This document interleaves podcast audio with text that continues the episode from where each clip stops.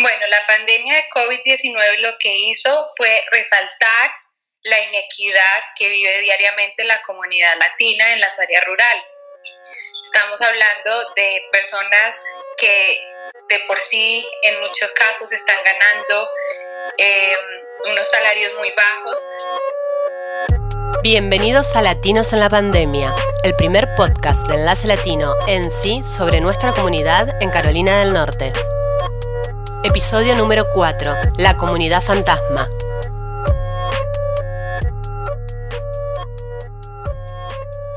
Hoy es viernes 8 de mayo y ya son 13.397 los casos confirmados de COVID-19 en Carolina del Norte. El 23% del total son latinos. En este episodio vamos a charlar con organizaciones de base, organizaciones sin fines de lucro, que ayudan a los latinos en todo Carolina del Norte y muchas veces cumplen el rol que no está cumpliendo el Estado. Mi nombre es Larisa Garzón, trabajo para el Ministerio Episcopal para los Trabajadores del Campo, el cual está localizado en el condado de Samson, en Carolina del Norte. La mayoría de los trabajadores agrícolas que son latinos, eh, se puede decir que tienen eh, un estado de una condición muy vulnerable. Eh, primero que todo, por esto del el estatus migratorio, nosotros trabajamos tanto con familias que viven en Carolina todo el año, como también con familias que vienen de otros estados o trabajadores que vienen de otros países con una visa para trabajar en la agricultura, que se llama la visa H2A. Por temporada llegan a Carolina del Norte 150.000 trabajadores temporales para trabajar en los campos de todo el estado. Estos trabajadores H2A tienen un problema de que están muy aislados realmente del resto de la población, no tienen su propio transporte, no tienen, este, muchas veces la mayoría de ellos no hablan inglés, es un poco complicado para ellos y para las familias que viven aquí todo el año o que vienen de otros estados, muchas de ellas son eh, familias de personas indocumentadas o con un estatus migratorio mixto, en el cual de pronto algunos miembros de la familia tienen papeles y otros no, lo cual complica un poco pues la manera en que ellos se desenvuelven, el acceso que tienen a servicios, a información y a oportunidades. En Estados Unidos las tres cuartas partes de los trabajadores agrícolas son extranjeros y casi el 80% de ellos solo habla español. Entonces estamos hablando de una población que la mayoría de las veces tiene unos ingresos muy bajos, entonces no tienen ahorros por lo tanto, cuando les dicen que no hay trabajo, eh, ellos no tienen de dónde sacar para cubrir sus necesidades y las necesidades de sus familias. Es irónico realmente que las personas que trabajan para que nosotros podamos tener comida en nuestras mesas eh, no tengan seguridad laboral. O sea, si ellos no van al trabajo, no ganan.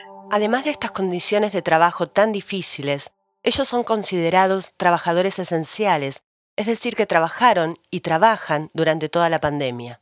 Y me gustaría ver, por ejemplo, una respuesta a nivel estatal eh, que ayude a que la salud y la integridad de los trabajadores, sin importar su raza, su estatus, su edad, sin importar nada, que su integridad y su salud fueran protegidas. Más de un millón de personas en Carolina del Norte son latinas sin embargo, no existen programas del Estado que atiendan esta comunidad.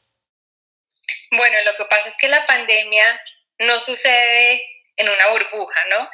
Eh, estamos lidiando con una población que ya tenía un problema de trauma colectivo, un trauma que nace de la separación de familias, un trauma que nace de las leyes antimigrantes, un trauma que nace de la falta de reforma migratoria, un trauma que nace de, estar ganando muy bajos sueldos, de no tener seguridad económica, seguridad laboral, de a veces tener unas condiciones de trabajo muy difíciles. Em, y de unos huracanes del 2018 de los que todavía ellos no se habían recuperado. Y ahora con esta pandemia, pues es una cosa más, ¿no? Y realmente pedirle a la comunidad latina que busque y aproveche la misma ayuda de la misma manera que lo hacen otras poblaciones, otras comunidades, es algo imposible, ¿no? Porque es una comunidad que tiene mucho miedo, una comunidad que todo lo que siente y toda la desconfianza, pues es justificada por la experiencia que han tenido, ¿no?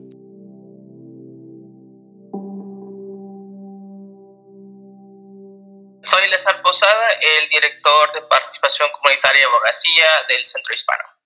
Elíasar también marca la desigualdad que sufre la comunidad latina durante la pandemia. Nuestra comunidad, por, por, muchos motivos, ah, ha sido tratada muy diferente durante esta pandemia, ¿no? Porque, como, como sabemos, las ayudas federales y de las estatales que acaban de pasar este fin de semana no, no le dan la autorización a personas inmigrantes o indocumentadas para aplicar a esos fondos o recibir esos fondos. So, vemos que mucha de nuestra comunidad ah, no solamente ha perdido trabajo, ah, no tiene seguro del médico, pero también lo están dejando fuera de mucha de la ayuda que se está proveyendo. Más de un millón de personas ya solicitaron el seguro de desempleo en Carolina del Norte, pero miles de latinos sin trabajo no pueden acceder a ese beneficio.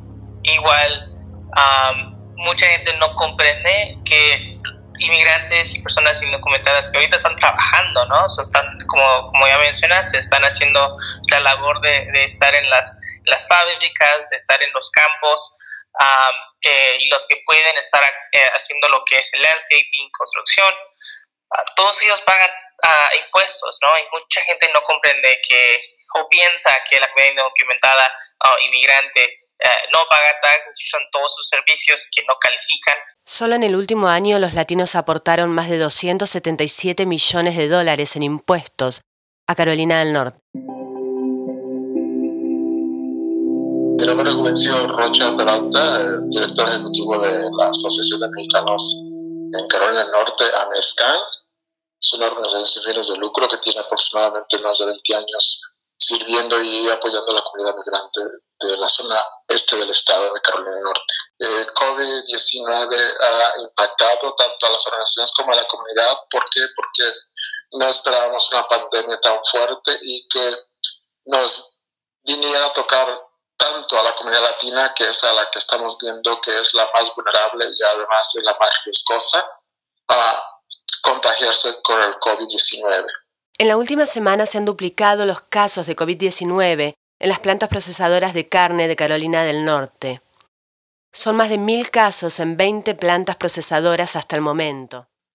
En primer lugar, yo siento que la, comunidad migrante eh, es, este, expuesta por su naturaleza de los trabajos que ellos realizan eh, en las diferentes industrias, especialmente eh, nos damos cuenta que muchas de esas comunidades trabajan en ya sea la agricultura o ya sea en la industria de procesadoras de alimentos, lo cual exponemos a las personas a, es, a, es, a esos espacios, pero también eh, no contamos con las cuestiones preventivas. Segundo, nuestra comunidad, eh, es, es, importante reconocer que aquí nuestra comunidad es, en su mayoría, no cuentan con su estatus migratorio regular, lo cual eso impide a que muchos de ellos a veces eh, tengan que ceder a seguir haciendo lo que tienen que hacer, aunque ellos sepan que están poniendo en gran riesgo. El 40% de los latinos de Carolina del Norte son indocumentados y el 30% no cuenta con seguro médico. ¿Por qué no desarrollan políticas en donde puedan beneficiar a personas, en este caso como los latinos indocumentados, que no tienen eh, eh, el derecho a recibir servicios públicos, pero así como hacen, eh, ejecutan políticas públicas temporales en un fondo de apoyo hacia los indocumentados para que puedan recibir de perdido eh, un sustento mínimo de apoyo como lo están haciendo los estados de California, el estado de Illinois, yo creo que eso es donde nosotros en el estado de Carolina Norte hemos fallado, hemos puesto presión ante el Ejecutivo, al, gobernador de Carolina Norte y a, sus legisladores, de que debemos de eh, tener un plan y atender a esa comunidad, porque el COVID-19 no discrimina si tienes documentos o no tienes documentos, ah, te está impactando a todo y, y, al final del día impacta la, eh, la economía del estado de Carolina del Norte, que ya para, para hoy, 2020, Carolina del Norte debe tener un plan integral en donde los latinos seamos parte fundamental del desarrollo económico y social, porque lo somos. Quiera, quiera el Estado o no lo quiera, lo somos. Este fue el cuarto episodio de Latinos en la Pandemia. Si necesitan ayuda, no duden en contactarse con las organizaciones latinas locales, que están haciendo un gran trabajo para atender a nuestra comunidad.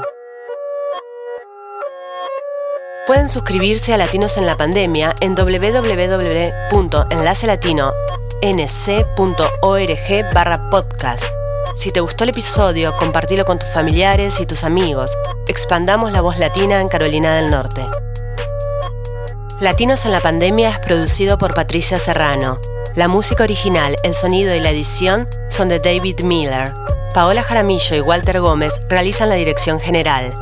Latinos en la Pandemia es un podcast de Enlace Latino en sí. Yo soy Patricia Serrano. Hasta el próximo episodio.